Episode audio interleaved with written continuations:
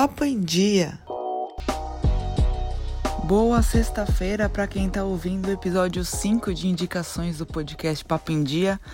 Aqui é a Stephanie e eu queria agradecer a oportunidade e a companhia de vocês, porque se a gente está no episódio 5 de indicações, quer dizer que a gente está no episódio 10 num geral. Hoje a lista está bem recheada com muitos filmes e séries de várias plataformas para vocês assistirem no final de semana. Mas antes eu queria dar aquele recadinho rápido que eu já dei várias vezes, mas é sempre bom reforçar porque vai que alguém tá chegando agora. A gente tá no Instagram também, arroba podcast. Lá a gente conversa um pouco mais sobre outros assuntos que não dá para trazer nos episódios, porque eu não consigo falar de tudo por aqui. Além da gente reforçar a programação esportiva, dar alguns destaques para algumas notícias que foram comentadas durante a semana. Então é bem bacana o conteúdo que a gente está colocando lá também. Mas como hoje é sexta e eu sei que vocês estão esperando as indicações para o final de semana, vamos a elas então. Começando pela já conhecida Netflix, né, que já é um clássico começar por ela.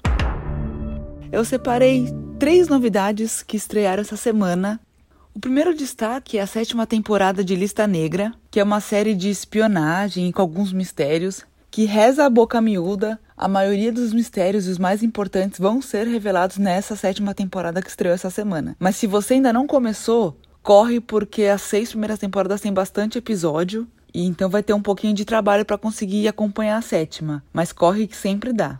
Já o segundo nome da Netflix essa semana é uma série brasileira que, por coincidência ou não, conta a história de uma cidade do interior do país que foi contaminada por um vírus, mas não, não tem nada a ver com coronavírus. E nessa cidade, os adolescentes são os mais infectados, porque esse vírus é transmitido pelo beijo. E é a partir dessa contaminação coletiva que se desenrola toda a trama. Sem contar que, por ser uma obra nacional, a gente tem alguns nomes que são conhecidos do público brasileiro, como Denise Fraga, Bruno Garcia e a Bianca Bainton. Para fechar Netflix, eu trouxe Cursed, A Lenda do Lago. Se a pronúncia não for exatamente essa, vocês me perdoem, tá? Eu juro que eu tentei chegar o mais próximo possível do, do real. É uma das apostas da Netflix pra semana e até pro mês de julho. Você já deve ter ouvido falar da história do Rei Arthur e da espada de Excalibur, né? Se você conhece essa história, é, essa série da Netflix ela traz uma releitura disso. Só que agora não é pela visão do Rei Arthur, e sim pela visão da Dama do Lago, que na história dita original é quem ajuda o rei Arthur a tirar a espada do local de descanso. E quem faz essa dama do lago e protagoniza essa história é a jovem atriz australiana Catherine Langford, que ficou muito conhecida do grande público ao protagonizar 30 Reasons Why no papel da Hannah.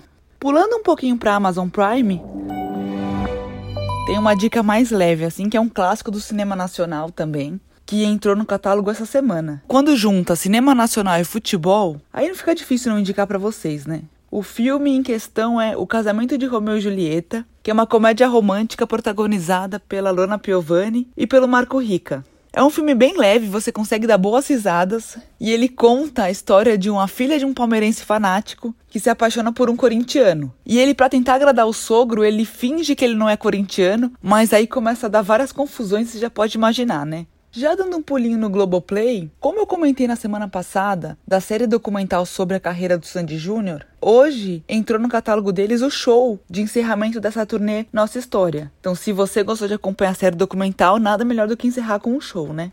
E mudando totalmente de assunto de Sandy Júnior, mas também na Globoplay, eu separei um outro título, Tudo pelo Jogo. A série tem duas temporadas já na, no streaming e conta a história de Mariano Hidalgo. Quem é Mariano Hidalgo? Ele é um empresário, ele é um torcedor fanático de um clube da segunda divisão espanhola. E ele decide assumir a presidência do clube com a esperança de levar o time dele para a primeira divisão do futebol. Só que no meio desse caminho, ele não esperava que ele teria que se meter entre políticos, corrupção de jogadores e máfia de apostas para conseguir sobreviver. Se você gosta de uma trama bem agitada, eu acho que é uma boa, um bom nome para você colocar na sua lista. E aos 45 minutos do segundo tempo, um amigo me indicou muito e falou muito, muito, muito bem de um filme que está disponível no Telecine Play ou no Now, se você for cliente da NET. Claro, NET, né, no caso. Que chama A Odisseia dos Tontos. Eu acho que todo mundo já passou alguma vez na vida aquela sensação de se achar meio idiota porque faz as coisas certas e, e não burla algumas leis.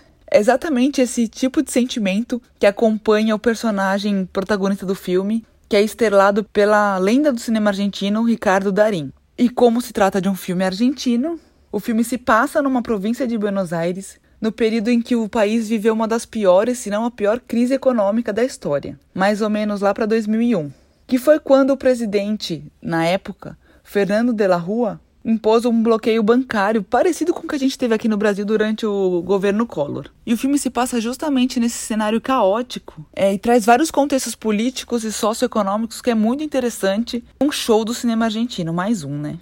E agora, para não perder o costume, temos os jogos dessa semana. Eu separei poucos, confesso, porque a maioria dos campeonatos já estão decididos. É, e o que está em aberto ainda não tem transmissão no Brasil. Então eu preferi não me alongar muito com isso. Sem contar que a ESPN e a Fox ainda não divulgaram a programação exata do final de semana. Então eu vou conseguir passar para vocês os jogos e os horários, mas não em que canal vai passar cada um. Mas vamos lá. Na Inglaterra, o grande jogo da rodada do fim de semana, porque a rodada começa no fim de semana e se estende até a semana que vem, é Tottenham Leicester domingo ao meio-dia. Lembrando que o Leicester ainda briga para conseguir vaga nas principais competições europeias.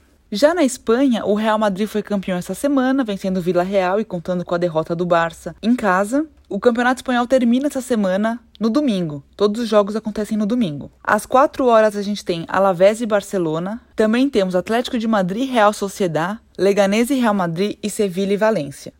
E na Itália, que foi o que eu falei no começo, não tem transmissão no Brasil, mas é o campeonato que ainda está aberto. Porém, a Juventus ainda tem seis pontos de vantagem contra o segundo colocado, que é a Internacional de Milão, e faltam cinco rodadas para o final, então tem 15 pontos em disputa. Dá para mudar muita coisa, embora eu ache difícil. É, mas envolvendo os dois primeiros times da tabela, tem dois jogaços nesse final de semana. A Roma recebe a Inter na capital italiana, enquanto a Lazio, outro time da capital, visita a Juventus em Turim.